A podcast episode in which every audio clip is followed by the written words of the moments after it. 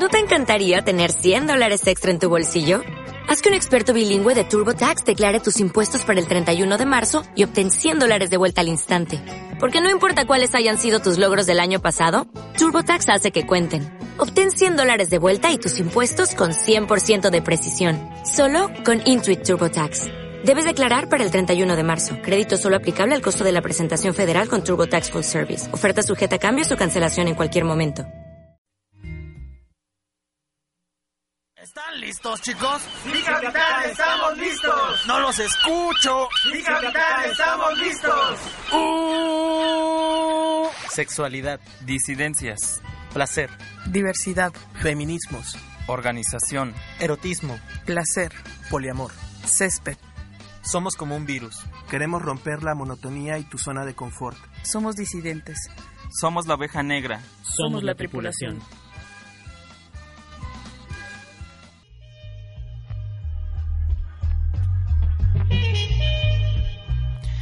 ¿Qué tal? Muy buenas tardes. Estamos aquí en su programa La Tripulación. En esta ocasión vamos a tener un programa un poco distinto.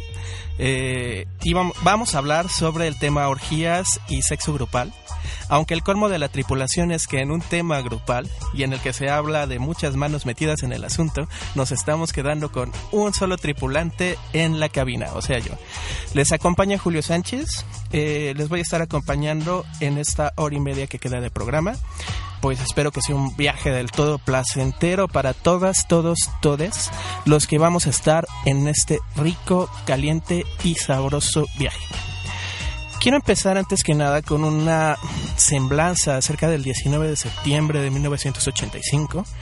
Eh, pues ayer se hicieron conmemoraciones acerca de este, de este acontecimiento. Muchos recuerdan, muchas recuerdan algunos no nos tocó vivirlo ah, en carne viva, teníamos muy pocos años cuando sucedió el temblor. Otros tienen muy marcado en su memoria qué es lo que pasó. Tengo algunas anécdotas que podrían dejar temblando a muchas personas. Entre ellas una en la que una amiga me contaba que, que vio cómo se caía la mitad del edificio frente a sus narices y ella alcanzó a quedar apenas en un, en un pedazo del edificio que pues, por fortuna no, no se cayó. Pero bueno, muchas muertes, muchas desapariciones, eh, muchos robos, mucha violencia. Leía un artículo del Universal sobre cómo vivieron las costureras este 19 de septiembre, si muchas, muchos recuerdan, en donde estaba el antiguo mercado de pulgas, que ahora ya quitaron, allá en San Antonio Abad, había una zona de textileras, muchos edificios en los que la gente se dedicaba a coser como trabajo tenían unas condiciones laborales nefastas, de la mierda. Justo ese 19 de septiembre del 85 se cayeron los edificios que estaban ahí y dejaron sepultadas a cientos de personas, muchas de ellas mujeres. Ahora salieron a la luz muchos relatos en los que se deja ver todo el machismo, la prepotencia con que eran tratadas estas personas. Por ejemplo, se habla de una señora que, que, intentó de alguna manera rescatar a las personas que estaban debajo de los escombros, pero llegó el ejército y no les permitieron seguir cavando o seguir quitando escombros porque estaban protegiendo las cajas fuertes de los dueños de los edificios.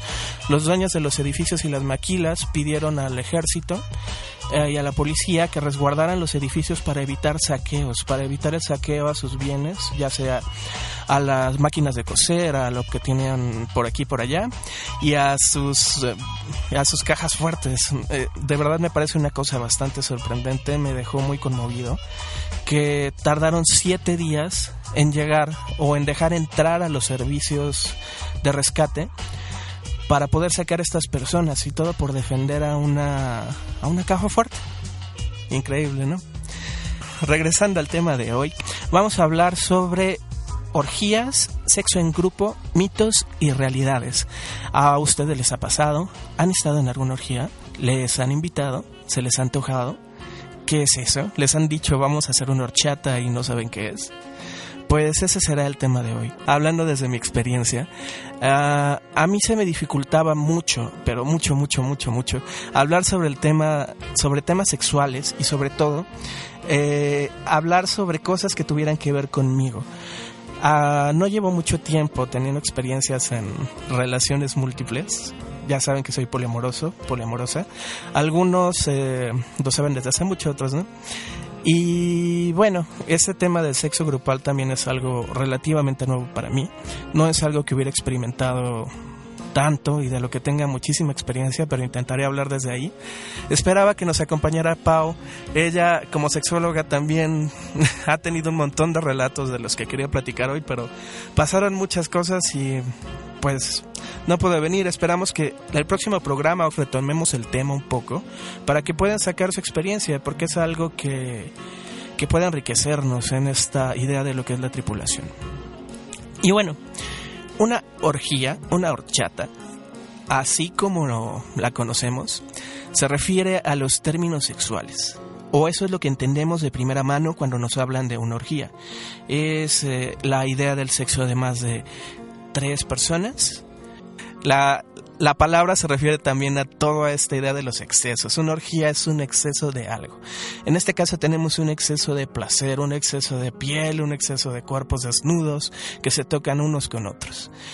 En experiencia personal, creo que me ha sido difícil poder decirle a la gente que quiero participar en una experiencia de sexo colectivo. ¿A ustedes qué les ha pasado? Me gustaría escucharles. Nos pueden, nos pueden contactar por las páginas de Facebook. Tenemos la página de Facebook de la Tripulación Radio o por la página de Otros Poliamores. Otros Poliamores o la Tripulación Radio.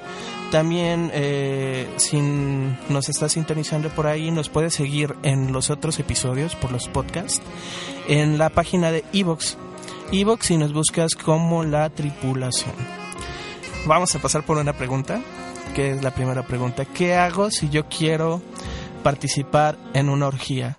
¿Cómo convenzo a mi pareja, a mis parejas, a las personas con las que convivo a participar en un acto de sexo colectivo?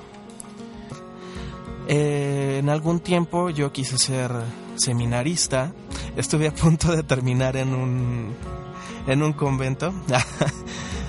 estudiando para sacerdote.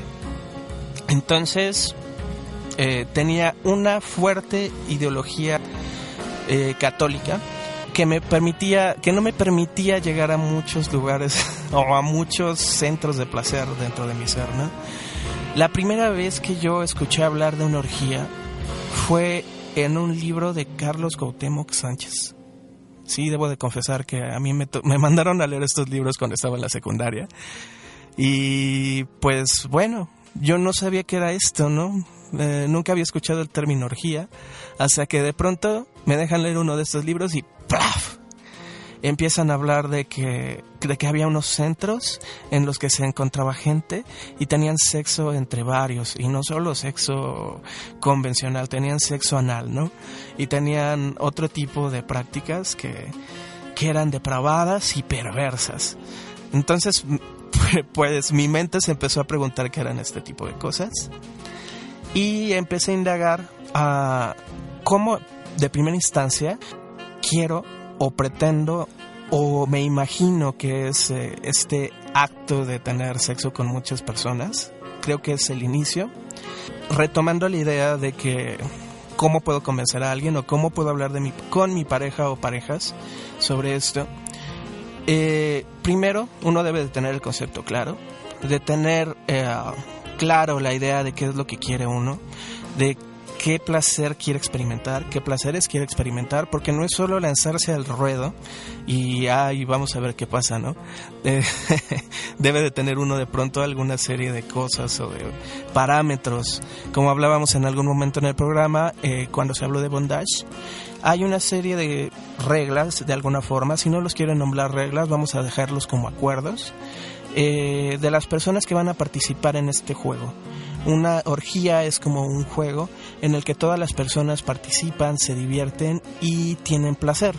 A mí en lo particular pensarlo como un juego me ha ayudado a poder hablarlo y a poder eh, decirlo con más claridad. Uno se da de pronto las sorpresas cuando puedes hablar con la otra persona serenamente, con calma y directamente, pues te das cuenta que a veces comparten ciertos placeres o ideas que pues uno de pronto ni se imaginaba, ni se imaginaba que la otra persona disfruta también de ciertas caricias, de ciertos juegos eróticos, de ciertas fantasías o prácticas. Y bueno, también no se trata tampoco de la idea de convencer a alguien. Creo que más que convencer, como es eh, la idea que tienen muchas personas, sobre todo hombres, que yo puedo llegar y decirte un par de palabras y convencerte para que tengas sexo conmigo o que tengas alguna cosa particular. Pero no, se trata de entablar comunicación, de poder ser sincero primero con uno mismo y después, a partir de esta idea de sinceridad con una, con una, eh, poder dialogar con el otro y a partir de eso llegar a acuerdos y llegar a consensos sobre qué es lo que queremos y cómo lo queremos en grupo, desde lo colectivo. No se trata de convencer, se trata de hablar y de, de, lograr comunicarse y de lograr que los afectos se fundan de alguna manera, se complementen o lleguen a ese juego. A, a pues a romper nuestras barreras ideológicas. Lo veo desde, ese punto de vista como algo que pueda ayudarnos a crecer, a conocernos a nosotros mismos, a nosotras mismas. ¿Ustedes qué opinan? Estamos aquí en la tripulación. Eh, les voy a mandar a corte y espero que pues se comuniquen con nosotros, mándenos sus dudas, sus preguntas. Estamos al aire.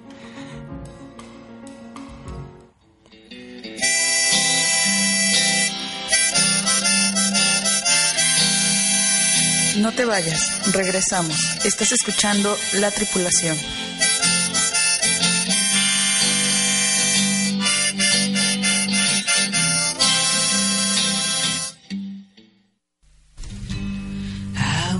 Dancing when I was twelve. I was dancing when I was twelve. I was dancing when I was out.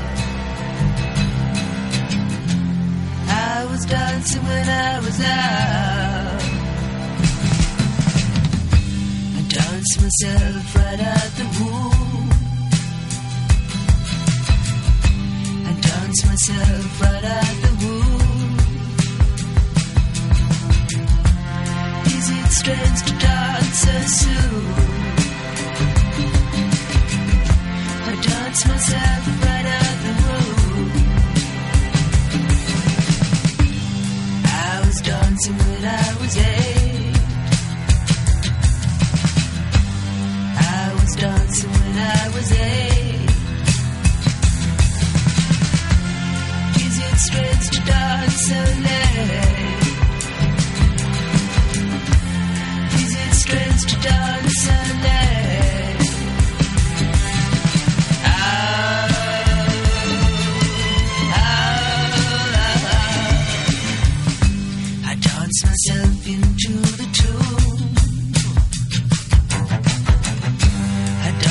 Myself into the tune.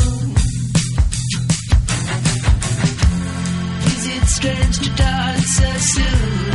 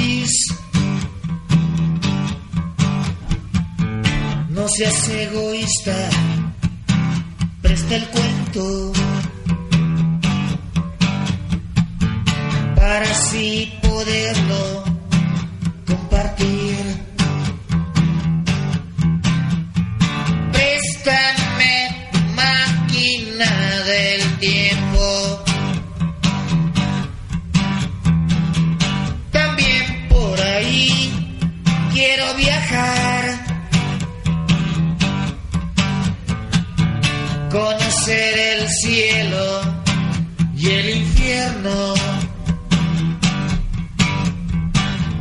En tu compañía aeronaval. disparado hacia el cielo, rumbo a Andrómeda, vagando por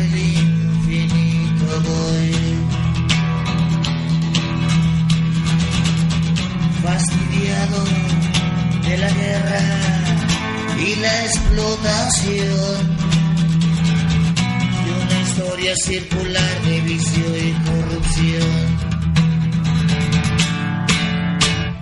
Préstame tu máquina del tiempo. Quiero conocer la eternidad. Saludar de manos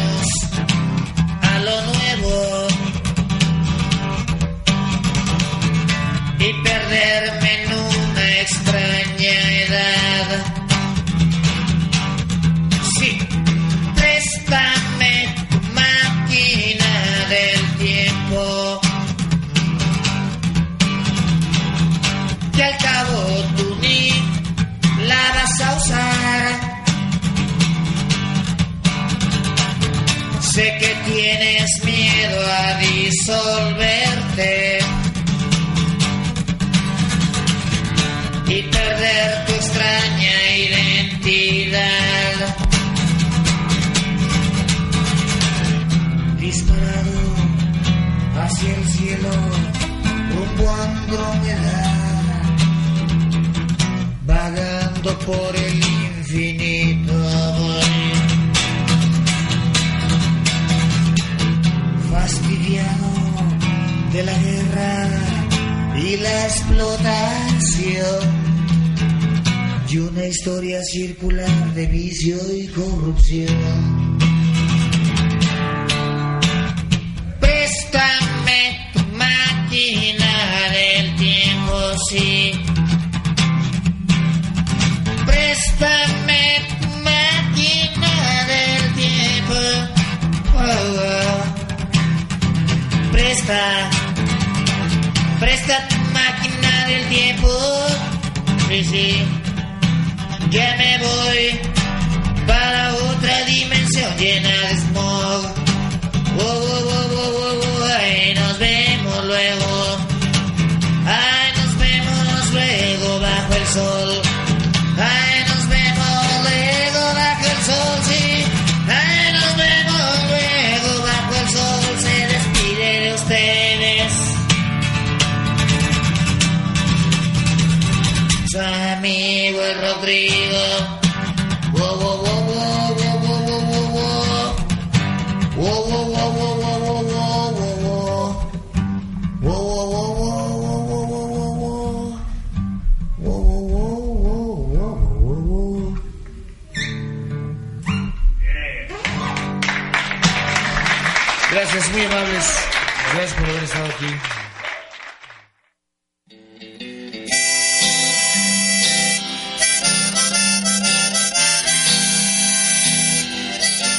Regresamos. Estamos de vuelta en la tripulación.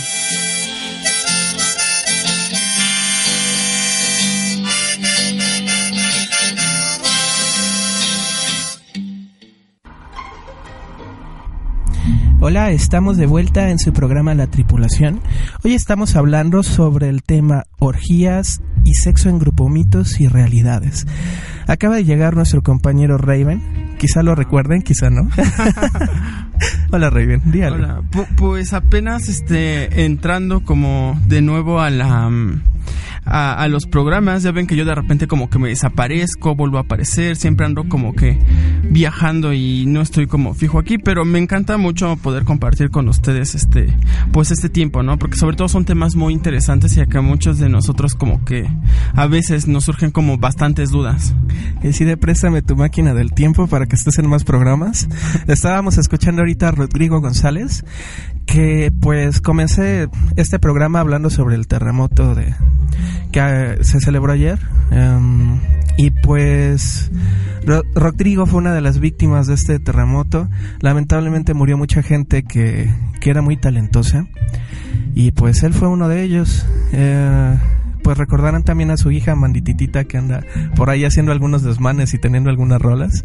No sabemos si su padre estaría ahorita retorciéndose las greñas al escuchar alguna, pero bueno, regresemos al tema. Les estaba platicando hace rato, Raven, que cómo podemos nosotras, nosotros, sacar el tema a colación. A mí en lo particular me ha costado mucho trabajo eh, hablar de cualquier tema que tenga que ver con sexualidad, con sexo, sobre todo si es algo que tiene que ver conmigo, con mis deseos. Entonces les comentaba que la mejor forma o lo que yo considero que puede servir para quitar el término mejor es eh, empezar primero haciendo un recuento de los sentimientos y de los deseos de una une y a partir de ahí empezar a platicarlos y a charlarlos con la otra persona o las otras personas con las que tenemos relaciones, ¿no?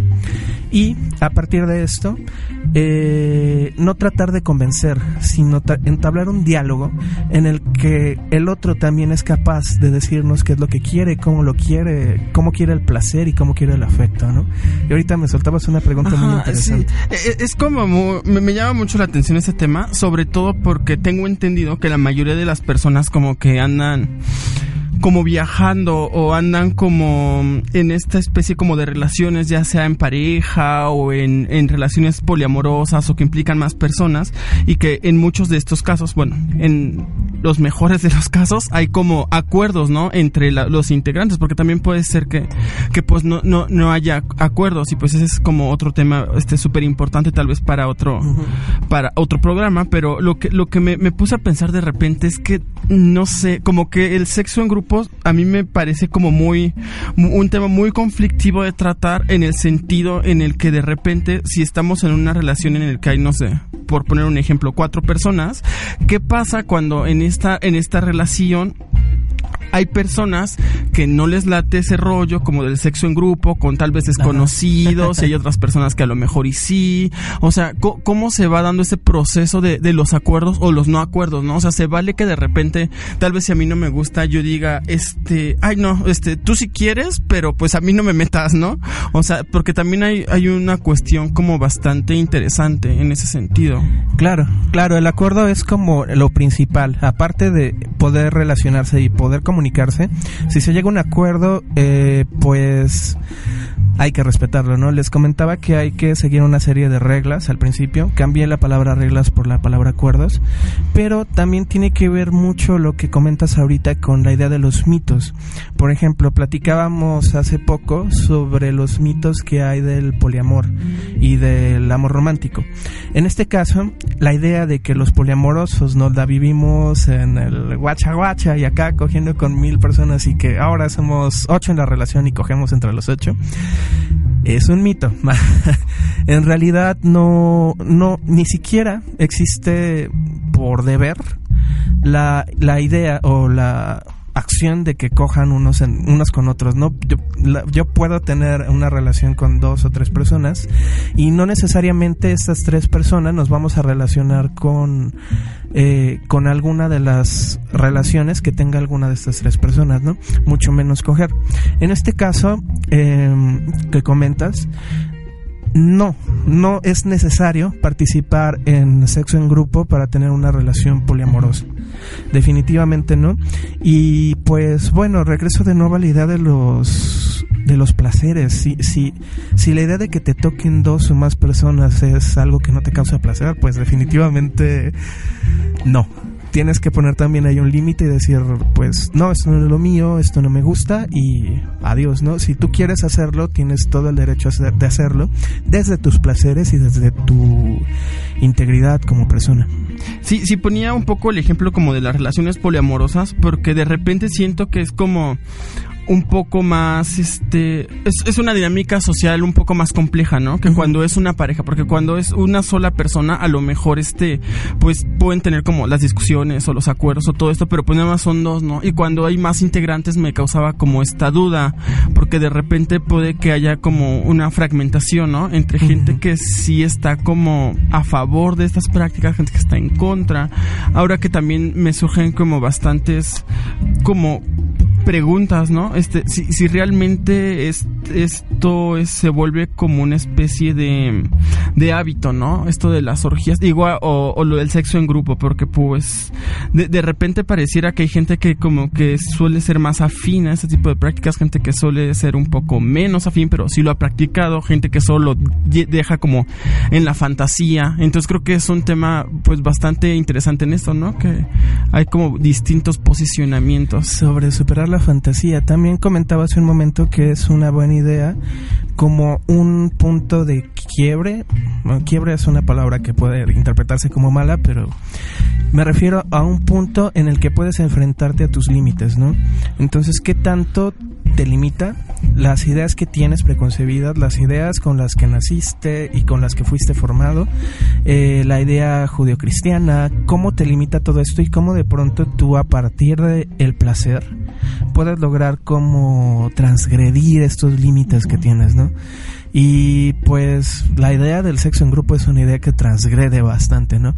Aunque también hay que aclarar que como toda eh, disidencia o como toda cosa que transgrede, también puede tender a que el sistema la agarre, la copte y pues se vuelva de nuevo una modita o algo que puede mmm, quitarse de lo político, algo que puede ser solamente como un acto para seguir llevando las prácticas machistas, las prácticas que siempre hemos tenido, ¿no? Es, es interesante porque ahorita que me estás platicando todo esto, de repente como que empiezo a ver, ¿no? Que, que lo abordas desde un, punto de vista como muy interesante porque lo, lo, planteas como que puede llegar a ser una especie como de, de resistencia o de acto de empoderamiento sexual, por así decirlo, como una especie de forma como de luchar contra el sistema, llámese patriarcal o, o de poder o algo por el estilo, pero, pero creo que ese es un posicionamiento muy bueno y muy interesante, pero creo que que también hay mucha gente que solo lo hace como por el gusto de hacerlo, ¿no? Por, por el placer que le causa y a lo mejor ni siquiera se cuestiona todo este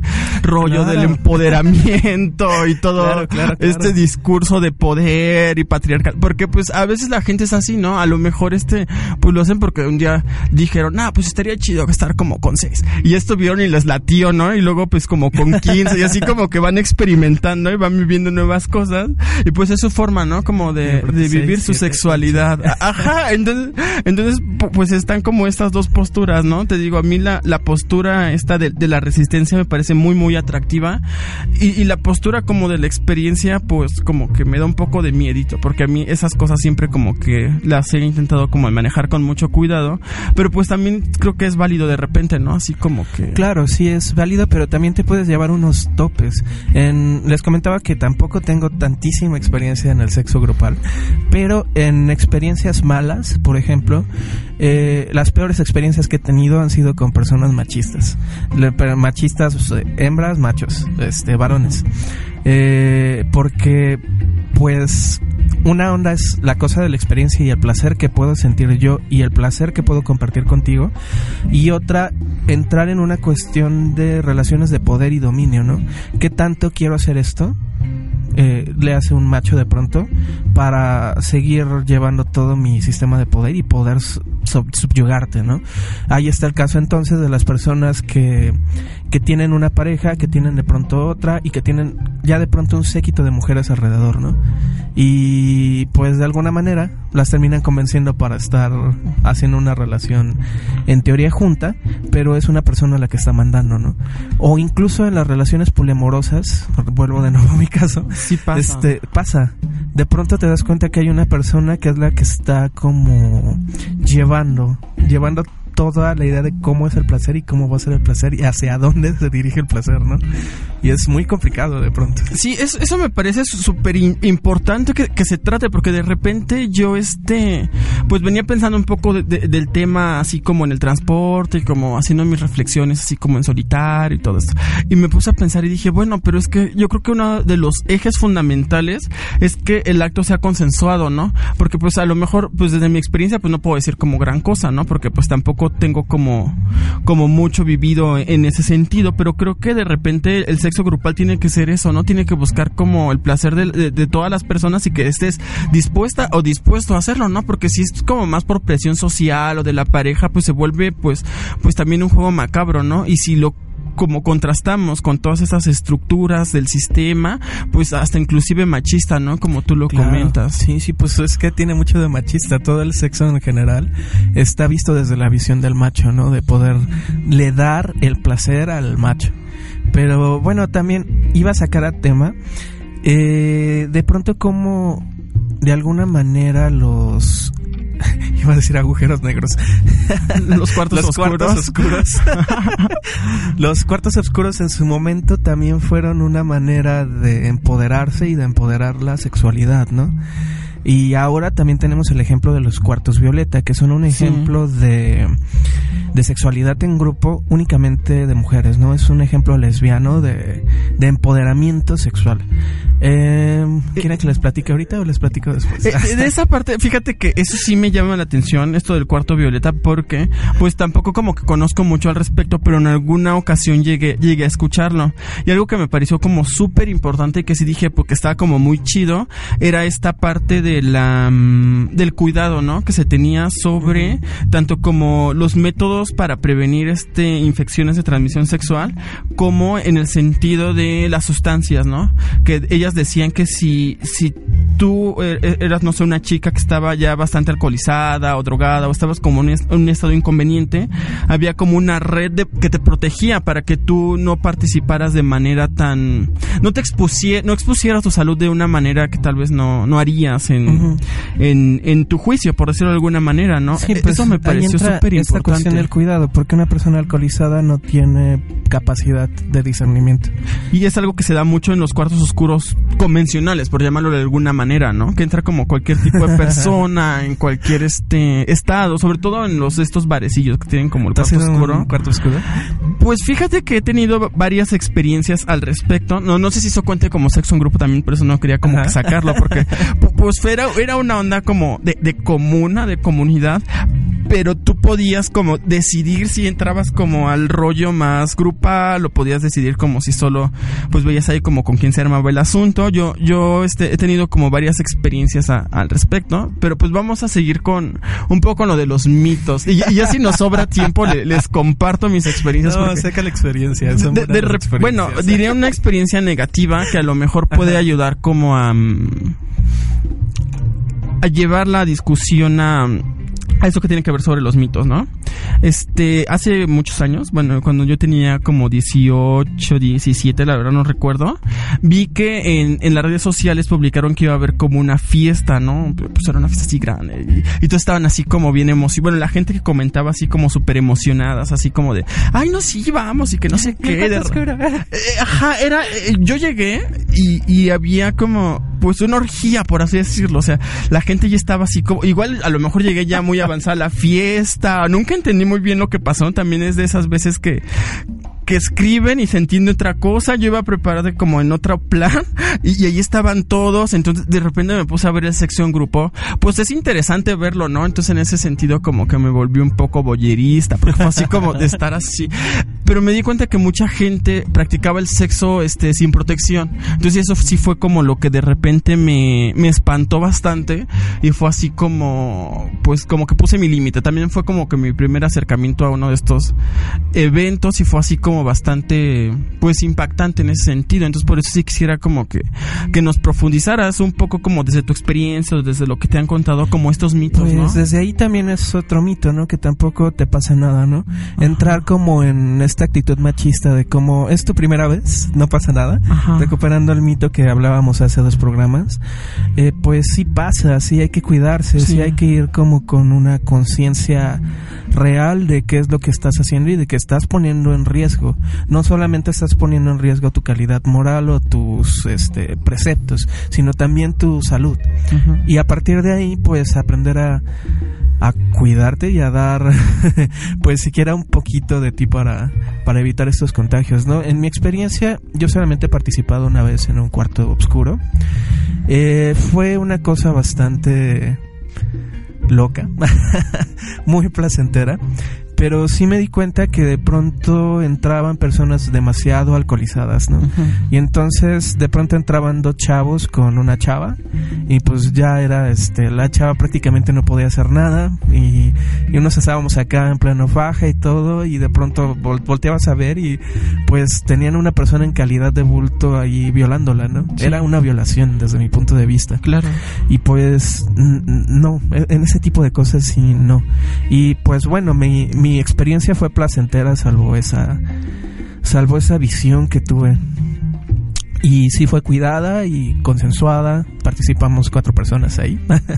y ya había más gente adentro, ¿no? Pero pero sí es rico. A mí me gusta sobre todo la, la sensación de tener el calor y de poder eh, rozar cuerpos. De pronto esta sensación de ir rozando cuerpos desnudos es muy, muy, muy rica. Claro, es- esa es una parte súper divertida. Bueno, me imagino, o sea, tampoco así como que me ha tocado por todas partes, pero pues suponiendo que nuestra piel es como un órgano súper sensible Claro. y pues imagínate que nos están tocando como en distintas áreas a la vez. Sí ha de ser como súper genial. Pe- pero sí te digo, yo, yo es lo que me he dado cuenta, que hay como que ciertos conductas que son Ay. este, un poco alertas. Creo que ya nos ganó la entrada. Vamos a ir a un pequeño corte y ahorita regresamos. Estás en la tripulación. Nos vemos.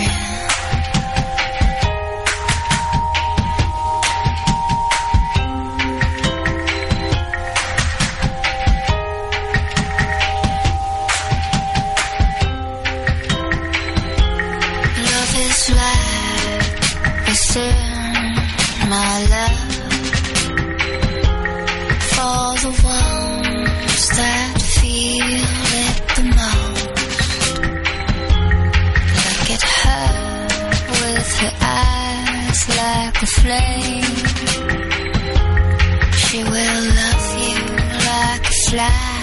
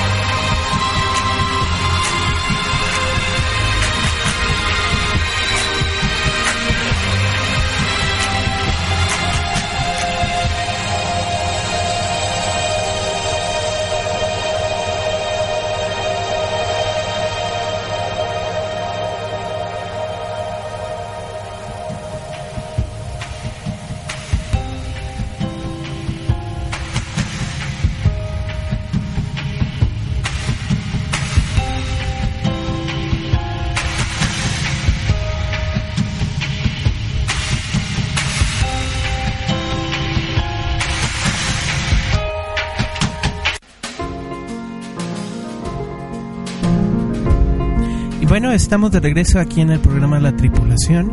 No nos pierdan de vista todos los martes de 5 a 7. A veces llegamos un poquito tarde, pero llegamos. Y bueno, estamos hablando sobre el tema orgías y sexo en grupo. Ah, nos quedamos en una parte bastante interesante. Ah, pero nos mandan primero una pregunta. ¿Las orgías son para personas libertinas y promiscuas? ¿Tú qué piensas, Raven?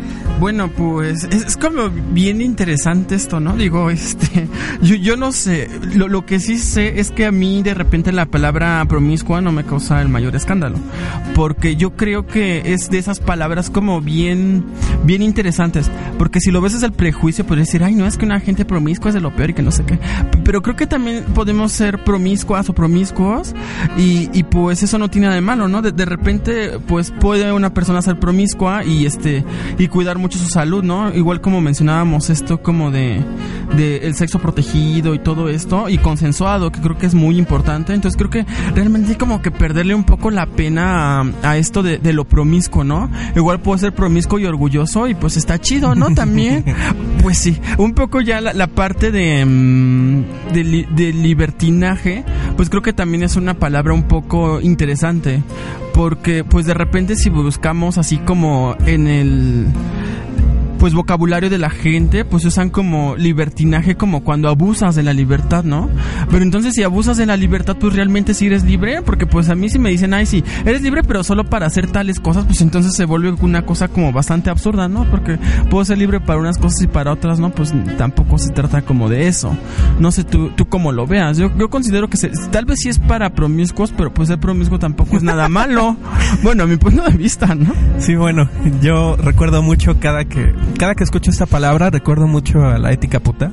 Ajá. Entonces de pronto hay una reivindicación, ¿no? Nosotros somos sí, putas, sí. nosotras vamos a marchar, nosotras somos putas, pero no de tu camada, no de tu ah, no de tu cama. Pues sí, ¿no? somos putas, pero no tus putas, ¿no? Ajá. Y pues pues de nuevo la maldita idea que tenemos de pronto sobre sobre estas cosas viene mucho de la religión, pero pues si te volteas a ver la historia de la religión, la religión es bien doble moralina, ¿no? Tienes de pronto a los Borgia, allá este la historia dice que se armaban también unas superorgías en sus palacios, ¿no? Y, y, y pues bueno, fue una familia de papas de papas, que eran la representación de Dios. Era en la como tierra. el negocio familiar, ¿no? Un poco. Entonces también hablar desde los términos de la moral cristiana católica, pues es un poco, un poco feo, porque pues vuelvo a la, re, la reivindicación, reivindicar el placer, el placer propio y el compartir el placer con el otro. Más que una cosa libertina o promiscua, yo veo la idea del sexo en grupo como una posibilidad de explorarte, de explorar y tener nuevas experiencias, de nuevo los horizontes y pues al final tú decides hasta dónde llegar y si quieres saltar hacia otro lado, hacia nuevas experiencias o, o, no. Y si es lo tuyo, ¿no? Porque puede ser que de repente, pues, un buen día despierte y diga, ay, no, pues a mí se me antoja como participar en una horchata y voy y lo busco y ya lo, lo experimento y lo vivo, pero a lo mejor no es lo mío y me doy cuenta que lo mío es otra cosa y busco esa otra cosa o a lo mejor no me doy cuenta ni que me gusta, pero lo sigo buscando, pero pues también se vale, ¿no? Como probar y decir, ay, bueno, no me gusta, qué asco o sí me gusta, qué rico, ¿no? Creo que también es una parte súper importante, ¿no? Que no, no para todos es como lo más deseado, ¿no? Puede haber alguien que de repente sí como que no le entre a eso, y pues también está chido. Ahora, regresando a este tema de los mitos, eh, que me comentabas hace rato que uno tiene la idea de pronto que las orgías solamente pueden desarrollarse en lugares promiscuos, ¿no? En lugares uh -huh. grandes, en lugares eh, en los que vas y hasta pagas por entrar, ¿no? Sí. Pero eh, también es un mito porque hay personas que se juntan incluso para tener este tipo de prácticas en casa, hacia adentro, en lo íntimo, en lo privado, ¿no? Para mantener como su imagen. Su imagen ante la sociedad. bueno, a lo mejor también se ahorran como todo esto del cover. Y... Sí, pues sí, ya cuando piensas en el cover de siete personas a 300 pesos, es, es como ir al teatro. Claro. Te gastas 2.500 pesos en una ida o en una avenida. O muchas bueno, es literal en una, bueno, varias, ¿no? Mejor. Y este, pues puntos de encuentro. ¿Tú conoces puntos de encuentro de orgías en el DF? Pues así como que yo ya he ido y te puedo dar como la reseña y todo esto, pues no. Sí, sí he visto que se han vuelto muy populares, no, no tanto como los lugares así como anunciando como de, de orgías, sino más como de, mm, de encuentro, ¿no? Así como lugares a donde la gente va a tener sexo. Ya si lo tiene entre 8, 10 o una persona, pues ya es como muy su problema, ¿no? Pero, pero sí, sí me he dado cuenta que, que se han vuelto cada vez más populares en varios puntos como de la ciudad. Inclusive es lo que hablábamos este hace rato, ¿no? Que es interesante cuando tú te pones a ver como todos estos como reglamentos o, o todas las características de los diversos lugares y te, te das cuenta que hay lugares en donde pues en todos cobran, ¿no? Pero en donde tu, tu pago o tu cover ya incluye, ¿no? Como ciertas cosas, no sé, como los condones o el lubricante o a veces hasta incluye alcohol, ¿no? Con eso de que a la gente le gusta mucho este, pues beber y tener sexo, lo cual se me hace como un poquito muy irresponsable, pero bueno, Ay. a la gente le gusta. Sí, también de repente hago un poco como de madre de la caridad, pero pues así soy. El, el punto aquí es que, vaya, estos lugares sí son como pues te dan como la protección, ¿no? Ya para que tú decidas si usarla o no usarla y, y así, pero me he dado cuenta que también hay unos en donde no, no te la dan, ¿no? Y aparte cobran y aparte te venden la protección. Entonces, entonces yo, yo, yo creo que es un poco como irresponsable de las personas que, gestionan como estos lugares, no, no, no brindarles como la opción, porque de repente pues, este, pues sí, este, como que de alguna manera siento como que se promueve prácticas de riesgo y me parece como muy importante cuidar ese aspecto. Digo, ya sí, si tú desde tu empoderamiento, desde tu posicionamiento decides, este, no protegerte, pues ya es muy tu rollo, ¿no? Pero sí creo que es importante como ve- ver todos los, los aspectos de un de una sola cosa y ver que las prácticas de riesgo pues sí son como bastante peligrosas. Por eso son de riesgo. Y bueno, voy a sacar algo quizá un poco fuera de tema, pero no. Según la Iglesia Católica en México estamos en el inicio de un imperio gay. ¿Tú qué crees? Ay, pues, Pues no bueno. sé, yo, yo, yo, quiero ser como la emperatriz, ¿no? Eso sería como súper la, genial. la emperatriz Carlota del imperio gay. Pues sí, bueno, no, no, no sé, como que siempre me ha gustado toda esta onda como de las emperatrices. Bueno, leerlo más como en la historia, no tanto así como que esté a favor. Entonces, pues, pues igual no sé. Bueno, la verdad, no. Bueno, eso diciendo por Esto lo sacaba por un mito, que, que se cree que también este tipo de prácticas eh, son solamente allegadas a personas eh, homosexuales, lesbianas, transexuales, etc., ¿no? Por este mismo mito que se tiene que estas personas son, somos, eh, pues, depravadas y promiscuas, ¿no? Pervertidas. Pero pues no, en realidad también he conocido a muchas personas homosexuales, declaradas homosexuales o transexuales, eh, eh, declarados homosexuales, etc, etc, etc, que pues son un pan de Dios, ¿no? También tienen como toda esta idea de del catolicismo, las ideas que Muy nos han implantado arraigadas, ¿no? Entonces de pronto les es como difícil pedir las cosas, ¿no? Es interesante. Bueno, este yo yo un poco no conozco mucho del catolicismo. Igual sí fui como a esta cosa, ¿cómo se llama? Lo, ¿A lo la de la primera comunión. bueno, también, pero el catecismo y es- estas cuestiones. Pero a mí me, me llama mucho la atención que de repente veo como más este gente dentro de la comunidad este LGTTI que este que se declara como religiosa, ¿no? Y, y yo me pongo a pensar, ¿serán este mm, como mm, convergentes. Hay como una especie de armonía entre ambos discursos, entre declararte no heterosexual y declararte una persona religiosa. Existe una congruencia y si existe, existe una congruencia entre decir, a mí me gustan las orgías y decir, pero soy bien católico. ¿Habrá como una congruencia o es como de estos, llamémosle, sincretismos este, sexuales que hay como por ahí? Entonces yo puedo ser como bien persinado y decir, ay no, la familia natural y la chingada y por acá me echo como a 10. ¿Eso se podrá? Porque yo digo que ha de ser muy común. Pues yo digo que es machismo, más bien. Pues sí, pero es muy común. O sea, Sí, vivimos sí, es en una sociedad común. machista al final de cuentas. Pero también tiene que ver, de nuevo, eh, con esta idea de no conocer a uno mismo, ¿no? Como eh, este tipo de prácticas que mencionas tienen que ver con la doble negación. Por un lado, estás negando que puedas tener nuevas ideas y por otro lado, estás negando el placer.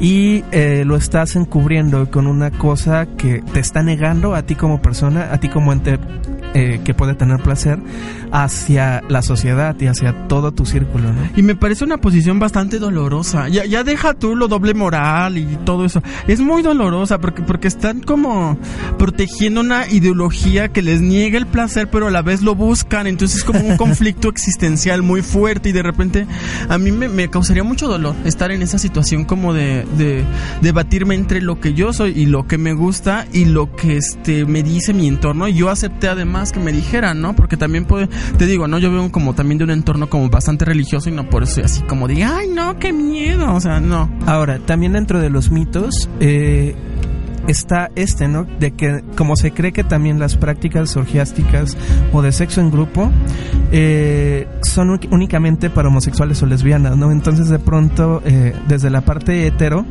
hay muchos chicos que, que dicen, no, no vamos a practicar este tipo de cosas porque a mí no me gusta el sexo anal, ¿no? Y me van a dar por el ano. Inmediatamente. Ya lo dan por hecho, ¿no? Que les van a dar por el ano, ¿no? Ajá.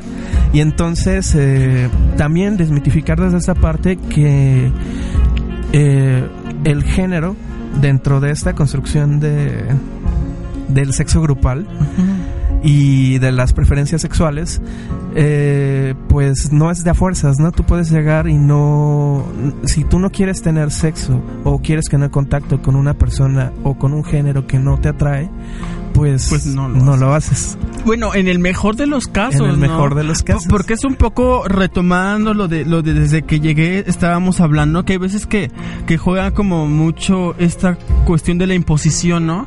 Y, y de los juegos de poder que a veces dan dentro de las relaciones poliamorosas o monógamas. Y puede ser que a lo mejor en, en un caso muy jodido, yo o alguien, no sé, esté así como en esta situación te digan, ay, no, sí, qué divertido, vamos a traer como a las tres gentes y tú así como de, ah, ¿qué hago? Entonces, hay gente que sí como que la oprimen demasiado y puede llegar a aceptar este cosas que a lo mejor no le laten y creo que eso es muy importante que se cuiden, ¿no? Toda, toda esta cuestión como de, de hacerle ver a, a, a la gente que pues al final de cuentas ellas y ellos son como los que deciden, ¿no? Que sí hago, que no hago y todo eso, ¿no? así como yo esa vez que te digo que llegué y nada me senté así como a ver cómo, cómo se la pasaban de lo lindo, pero pues no participé nada, estaba así como viendo, creo que también. Ahora, esa también es una buena recomendación. Si tú de alguna forma quieres entrar, pero no estás como del todo decidido, eh, pues entrar a, a ver primero, Ajá. ¿no? Entrar a disfrutar, porque también la vista es un deleite, ¿no? Claro. El ser boyar también genera placer, le genera a uno hasta sensaciones de seguridad. A partir del ver, de pronto tú también puedes empezar a sentir, eh, a partir de ese placer, eh, las emociones que a ti te tocan y las emociones con las que te sientes a gusto viendo y las cosas que también quisieras practicar, ¿no? Porque también se cree que de pronto uno o una o une debe de llegar y saberlo todo, ¿no? Y entonces no, se trata también de empezar a partir de pues de la experiencia a, a tocarse, a, a, a, a, descubrir. descubrirse, porque pues también dices este otro mito que pues si llegas a una orgía ya debes de tener todo todo el curso dominado, orgasmo 1, 2 y 3. o de que de menos el Kama Sutra. Ah, ay, no, ni, ni, lo conozco. Un de esos lo voy a ojear, lo prometo. No te pierdes de mucho. Ah, bueno. Pero sí, no, no, no, se trata de llegar y de tener el Kama Sutra dominado. O de, de pronto también está la idea de los complejos. Uno se siente complejado porque el cuerpo de uno no le parece del todo bueno, uh -huh. del todo bonito. Tú crees que estás más gordo, que tienes más de acá, menos de acá, que la tienes grande, que la tienes chica, que la tienes gorda, etc. ¿no? Entonces también eh, adentrarse a este tipo de prácticas es una manera de autorreconocerse y de llegar a, a, querer al cuerpo mismo, ¿no? Creo que desde ahí debemos de empezar a tomarlo. Y, y, bueno, sí, de situarse, ¿no? Como de ver, ver como la diversidad de, de, de, cuerpos. Un poco me suena como a las playas nudistas, ¿no? Que, que, de repente la gente dice, ay, no, pues yo llegaba y con mi traje de baño, así todo pudoroso. Y pues de repente vi que habían otros que pues ahí estaban como yo, peor. Bueno, según sus juicios de valor también personales. Y empiezan como a catalogar y como que se desinhiben y empiezan como a, a ser parte de, pues, de ese ambiente, ¿no? Y creo que pues también es válido, ¿no? Como encontrar encontrarse en, en contextos así puede ayudar, como tú dices, ¿no? Como a, aceptarse y, pues a quererse. Y pues eso es como rescatable. Y pues bueno, creo que vamos a ir a otro corte musical. Estamos teniendo unos ajustes ahorita en, en la parte radial. Eh, así que esperemos que sean de su agrado. Sí, nos vamos a echar otras dos rolas.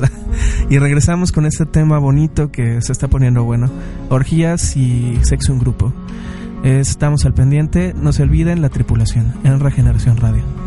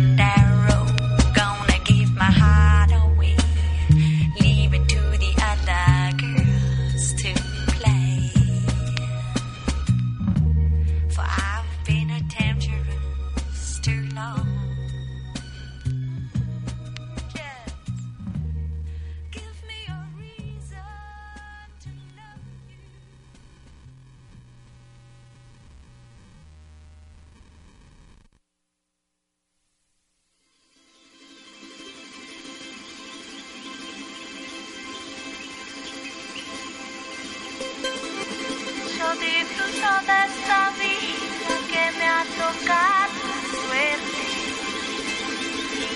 A esta tierra le prometo gozar hasta que me ausente.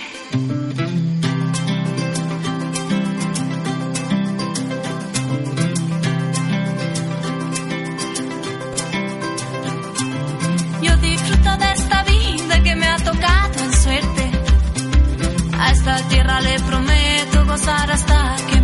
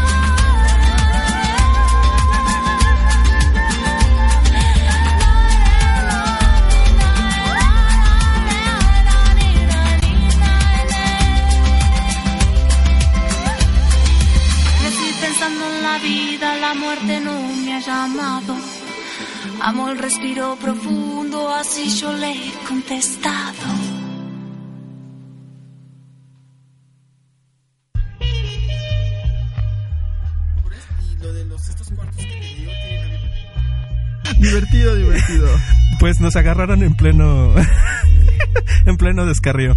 Estábamos hablando sobre lugares en los que puedes practicar sexo colectivo, y sobre todo si eres una persona soltera que quiere practicar sexo colectivo, ¿no?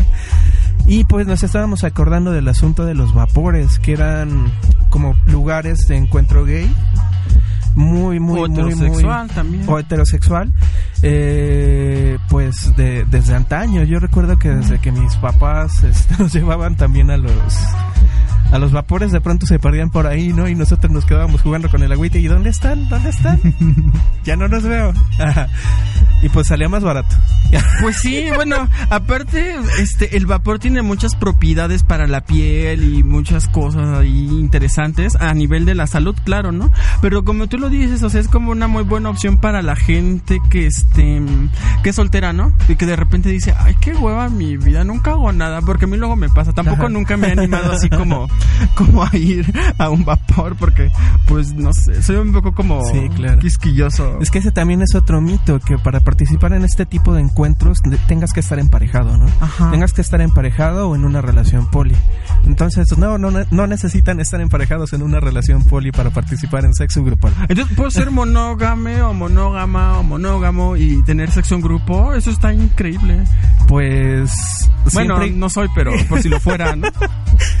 pues si no tienes pareja y y no tienes un acuerdo de monogamia con la pareja, pues ya, pues vas, ¿no? Pero creo que sí hay un nivel ético por ahí que hay que Sí. que hay que respetar de Es- alguna forma. Bueno, y todos los, los, los vínculos de este tipo, ¿no? Poliamorosos, monógamos, lo que sea. Pues sí, como sí, los una acuerdos. cuestión ética ahí muy importante. Porque, pues, tampoco se trata de ir lastimando gente y de irse buscando problemas a lo güey, ¿no? También, si de pronto tú crees que la monogamia no es lo tuyo, pues, ¿para qué estás ahí? Y, y, por ejemplo, ahorita que, que hablamos de esto y de los acuerdos y de que pues se siente bien rico y todo eso, ¿no? Pu- Pues, me surge un poco, un poco la duda, porque pues hay gente que, que sí ve el acto sexual como algo íntimo y algo que involucra sentimientos y algo como profundo. Y hay gente que lo ve así como, ay sí, viva la vida y voy a Vive la vida divertirme. loca. Pues sí, la vida loca. Bueno, lo, Sí, pues está muy padre esa frase. Pe- pe- Pero, sí, o sea, creo que son como distintas concepciones, ¿no? De, de, de comprender la, la- Claro. las, es- este aspecto de la sexualidad. Y también habemos los políticos, no te olvides. Los que nos Ah, empoderamos sí, con esto. el posicionamiento político. Pero a lo que voy es que, este, ¿en qué momento separamos o no separamos esto, e- es- esta cuestión? Porque de repente, este, pues sí, este, tal vez yo soy de esas personas, este, cursos y que dice, ay, no, sí, yo solo cuando amo a las personas y que no sé qué. Y de repente, pues estoy con esas personas y me doy cuenta que también siento rico, ¿no? Entonces me, me doy cuenta que puedo sentir rico y sentir algo por esas personas y, y- y- y no está peleado, ¿no? De repente. Ah, sí, claro. Porque pareciera que sí, bueno, que la gente a veces cree que sí está peleado, ¿no? Y que dicen, ay, no, es que ¿cómo haces eso? Es inmoral. Pero pues no, yo creo que igual lo del posicionamiento político, ¿no? Puedes hacer cosas como bastante transgresoras al sistema y estás consciente de que son transgresoras al sistema, pero a la vez sentir cosas emocionalmente con esas personas con lo que lo haces. Y es donde yo mezclaría como todos estos elementos, ¿no? De, de formas de entender la sexualidad. Pues la emotividad también lleva consigo el asunto del placer. Claro. De pronto hay personas con las que pues no, no, no tienes una química corporal, ¿no? Pero de pronto tienes un asunto emocional fuerte y pues te atrapan. Sí. Aunque también hay que tener cuidado por ahí porque de pronto muchas de las emociones tienen que ver con nuestros sentimientos. Las emociones también son constructos sociales. Todo. Entonces, bueno, casi todo. Hay cosas que no, pero... Queríamos hablar también de la heterosexualidad obligatoria en este tipo de cosas. De pronto no es necesario eh, dejar todos estos vínculos o todas estas cosas de el sexo colectivo a una cuestión heterosexual. Es decir, si solamente eres het- heterosexual puedes participar, ¿no? O solamente eres homosexual, pues participar. Y bueno, regresando al asunto de los lugares, platicábamos que había hoteles eh, que restringen el número de personas que pueden Ah, entrar. sí. A mí me pasó una vez que íbamos entrando al hotel y de pronto se me ocurrió decirle a la persona que me acompañaba, oye, ¿puedes preguntar este, hasta cuántas personas podemos entrar? sí, sí, vamos a ver. Y entonces llegaba, oiga, señorita recepcionista, ¿cuántas personas podemos entrar al cuarto de hotel? Se nos queda viendo con cara de, ¿ah? Y para colmo, en esa ocasión a- había una parejita a nuestro lado que parece que era la primera vez que iban a la Ah. Entonces de pronto suelta la pregunta. Recepcionista se nos queda viendo con cara de ojo gigante y los chavos de al lado así bien asustados agarrándose de la mano. nosotros no podíamos ni siquiera pagar la primera habitación en el hotel. Y bueno, nos dijeron que el límite en, esa, en ese hotel en particular era de cuatro personas. Y razones, puede haber razones de seguridad. Una es que, este... No, en realidad no, no, no sé si puede haber una razón de seguridad como tal. Es una cosa medio machista que traen, aunque sí puede ser de seguridad o no. Bueno, lo catalogarán ustedes. En teoría se supone que no pueden entrar una mujer y varios hombres por la idea de que puede ser este abusada la mujer en este sitio, ¿no? Pero, por ejemplo, si eh, eh, estamos así, bueno, eh, ese ejemplo, pues eran más hombres, ¿no? Y Ujú. hombres un poco entre comillas y mujer también por, por muchas otras cuestiones, pero, pero, y si son un grupo bastante equilibrado, ¿cuál sería la justificación? ¿Cuál sería la justificación para no O dejar sea, ese si grupo somos tres y tres, ¿qué más da si son cuatro o seis? O sea, realmente se? O si llamamos al portero. o si son puras mujeres, o sea, sí como que de repente suena un poco... no sí, sí, sí, hay algunas cuestiones morales también, depende de la persona que te atienda. Aunque por ahí, por la experiencia también está el asunto de las villas. Eh, si, si- yo, yo en lo personal preferiría el asunto en casa, ¿no? Lograr como convivir en una, en una cuestión casera, este, conseguirnos a varias personas, ponernos de acuerdo, hacer la comidita, la chelita, peliculita, tralala, un rato de nudismo por toda la casa. A mí me encanta el nudismo y hacer repúblicas eh, sin ropa por todos lados y este hacerlo así, ¿no? Pero hay hay situaciones en las que no es posible, por ejemplo, personas que tienen hijos, también es, ot- es otro mito, ¿no? Se cree que las orgías y este tipo de cosas pues no son para personas que ya tienen una familia Decen- constituida, decente y que pues ya están casados, ¿no? Pero no, hay gentes que tienen hijos, están casados, casadas, casades y que practican este tipo de cosas, ¿no? Claro. Y se les dificulta hacer este tipo de prácticas en su casa. Entonces, nos pasaban por ahí el tip que te puedes ir a una villa, ¿no? Si es que alguno de los integrantes tiene coche, se meten varios, eh, no, no te revisan, tienes que entrar, pueden entrar las personas que quepan en el coche. Como autosardinas, ¿no? Eso es muy bueno, ¿eh? Fíjate, muy buen tip. Haces tu autosardina, se meten a la villa, te cierran la puertecita, este, tienen que pagar nada más y Y pues bueno, recomiendan varios hoteles que hay por ahí. Eh, Las Pirámides fue uno de los hoteles que siempre me recomendaron cuando, cuando me platicaban de este tipo de cosas. Pero este nunca lo practiqué, así que no puedo recomendarlo de primera mano. Pero pues bueno, está como la garantía de que no te van a decir, ese es de que cuatro no, o cosas así, ¿no? es que son unos perversos, son demasiados, Sí. demasiados hombres. ¿Qué van a hacer ocho hombres en un cuarto? Y puros hombres, ¿no? Imagínate nada más el impacto de la recepcionista. Yo- yo- no, no, es que es como de historita eso. Deberíamos de practicarlo alguna vez. Al menos nada más llevar a los ocho Pues para sí. ver qué reacción tienen las recepcionistas del hotel. Pues yo creo que han visto también mucho, ¿no? Quiero pensar. Bueno, si yo fuera dueño de un hotel, contrataría a alguien como que no fuera tan persinado, porque pues imagínate. ¿Será? Pues yo haría eso. Bueno, y esto... ¿De qué más íbamos a hablar? Ya se me fue el avión con todo esto de los hoteles y demás. Eh, sobre mitos también tenemos... eh, Ay, el mito de que solamente puedes hacer esto en fiestas. No, este ya lo pasamos. Eh, se cree que solamente este tipo de prácticas pueden llevarse a cabo en fiestas o en lugares establecidos en los que tienes que pagar.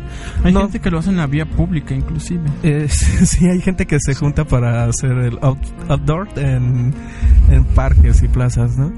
Pero, pero no, no, no es necesario eh, llegar a alguno de estos hoteles. Incluso, insisto, a mí me parece más viable, más rico el asunto de la casa, estar como todos tranquilos, tranquilas. Tú escoges el horario, todas escogen el horario y así está más a gusto, ¿no? Pero si no pueden, está el asunto de las villas. O y- los vapores, ¿no? o los vapores también. Eh, aunque bueno, ahí sí no sé la legalidad del asunto de los vapores, ¿eh? Si te cachen así o... Ay, no sé, pero pues yo he, he visto y leído tantas cosas que yo creo que tampoco como que las autoridades están tan pendientes, sino muchos establecimientos ya hubieran clausurado, o a lo mejor y sí, pero les dan su mordidita, porque ves que... Nos hacen la recomendación de la película Ojos Bien Cerrados, lo de la orgía idealizada. Ah, claro, también eso, el mito. ¿Y cómo Eh, es la orgía idealizada?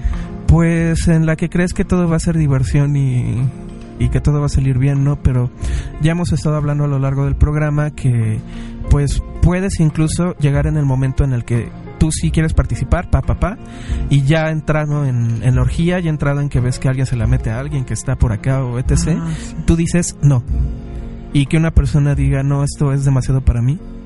Y que de pronto se sienta obligada como Ah, a como lo que me pasó, ¿no? ¿no? Ajá. Entonces, pues, pues no, de- vamos de nuevo a empoderarse, saber que- hasta dónde pones tus límites y hasta dónde quieres llegar o transgredir. Sí. No estás obligado a nada y pues es sí no hay idealización en las orgías tampoco las cosas pueden salir muy bien no todo es miel sobre hojuelas no todo es como lo vemos en el porno Puede no salir bien, nada bien, ¿no? Nada También es una posibilidad. De pronto también está todo el asunto este del sexo anal, que, que de pronto sí en el, en el porno te lo presentan muy, muy bonito, Placentero, tralala, pero de pronto ya te enfrentas a la cuestión y ves que, que todo queda manchado por aquí, manchado por allá, que hay caquita Oliendo aquí. por todas partes. Ay, no, qué, qué cosa tan descriptiva, fija. Muy bueno. Entonces, pues, pues sí, no, no hay que llegar como con una idealización de lo que es esto, este tipo de encuentros. Finalmente, cada encuentro va definido por las personas que participan en él. Y pues tampoco creer que uno va a llegar a encontrar los cuerpos adonisiacos eh, súper súper bien formados. Bueno, al menos que ¿no? hagan casting, ¿no? Que también sería como una opción pues bastante extraña, pero pues... ahí la gente se arregla. Pero pues también hay hay que dar oportunidad a los ah, cuerpos claro, como nosotros. por supuesto. ¿no? Que somos súper gorditos. Es que así. digo esto del casting porque me acordé que tengo un amigo que vive ahí por mi casa y la otra vez estábamos platicando un poco como de estos lugares, así como donde pagas y vas y que no sé qué. Y, y me invita uno. Bueno, siempre que me ve me invita. Porque casi nunca me ven. Me Ay, no, que vamos a fulanito lugar. Y le digo, ay, pues es que yo no, no soy como mucho de esa onda, pero pues sí estaría chido porque pues a mí me gusta así como ir a ver y a conocer y a criticar.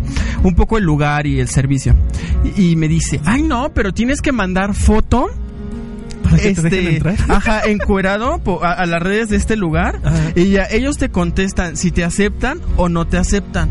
Entonces fue cuando dije yo, órale, pues no, qué miedo, qué, qué, qué oso, ¿no? Imagínate, yo lo mando y me dicen, no sabes qué, pues gracias por participar, pues como que también, no, no sé. Pero ahí, ahí vemos de nuevo toda esta idea de lo capital, ¿no? Que está Claro. entrando, el capital eh, tratando de apropiarse de los cuerpos. Olviden eso, el cuerpo es propiedad de uno. Una, el cuerpo es también territorio de lucha. Sí. Entonces, a partir de ahí cambiar los estereotipos es muy padre.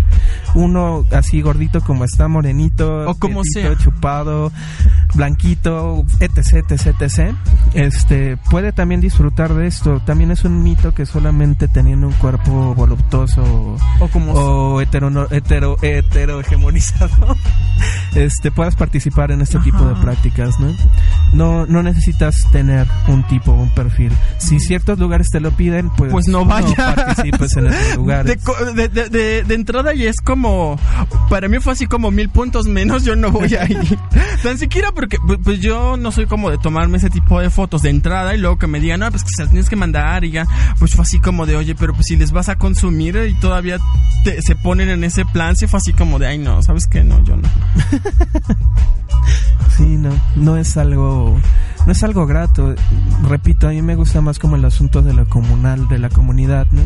Llevado hacia allá, porque, pues, también se ha dado el caso de que este tipo de prácticas están cooptadas. Si hay lugares en los que te cobran, te cobran muchísimo. Claro. Hay lugares en los que organizan fiestas también y que te cobran muchísimo y te despellejan totalmente para ir, ¿no? Incluso también hay este hoteles que organizan este tipo de prácticas. Me ha llegado el mito de un hotel eso no lo famoso sabía no he vivido Sí, me llegó el mito de un hotel famoso en el centro, en el que pues llegas, das una contraseña y te llevan a un salón en el que está como toda la bandita, ¿no? y ellos que como que te dan la contraseña por inbox o Eh, tienes que contactarlos por una página y a partir de ahí este pues ya te dan tu contraseña, llegas con la contraseña y te dejan pasar y pues ya, adentro tú decides, ¿no? Como qué hacer. Un poco como en el asunto de los clubes singer, pero pero en un hotel.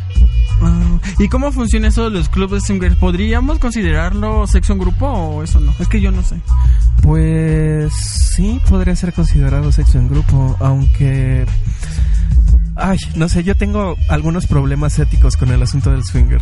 Desde el asunto de la pertenencia, de llegar, de que a fuerzas tienes que llegar en parejas y así, ¿no? Ajá. Aunque hay algunos clubes swinger que sí dejan entrar hasta a sujetos o sujetas o sujetex eh, que vayan solas, solos.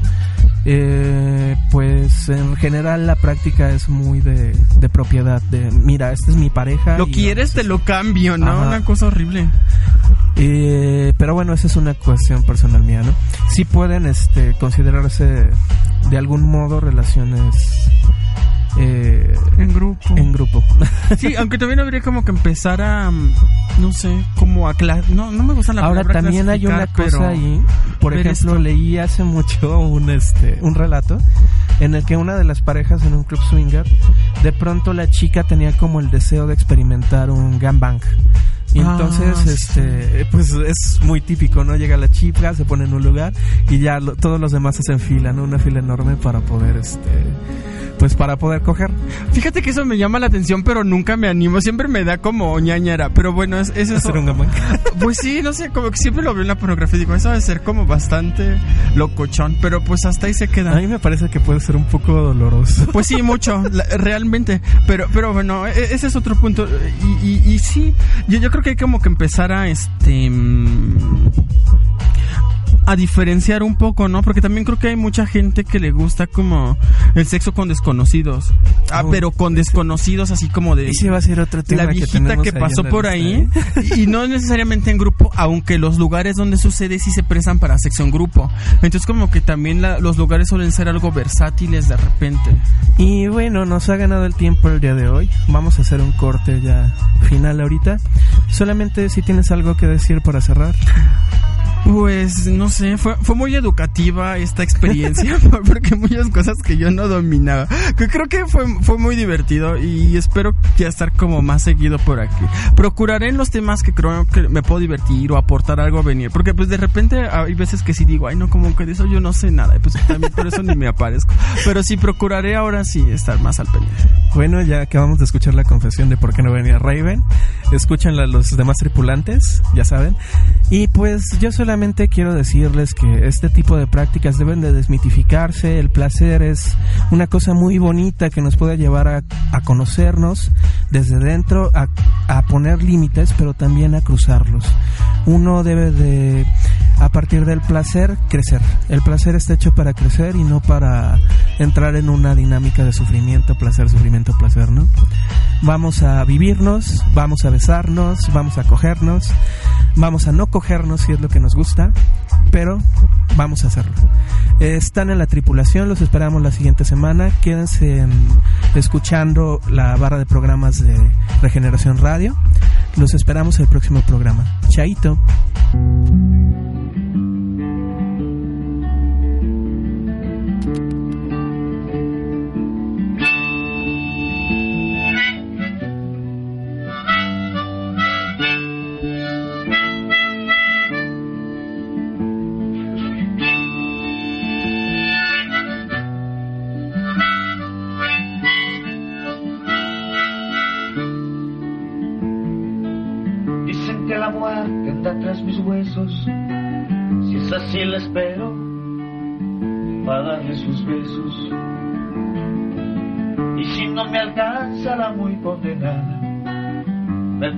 Ratito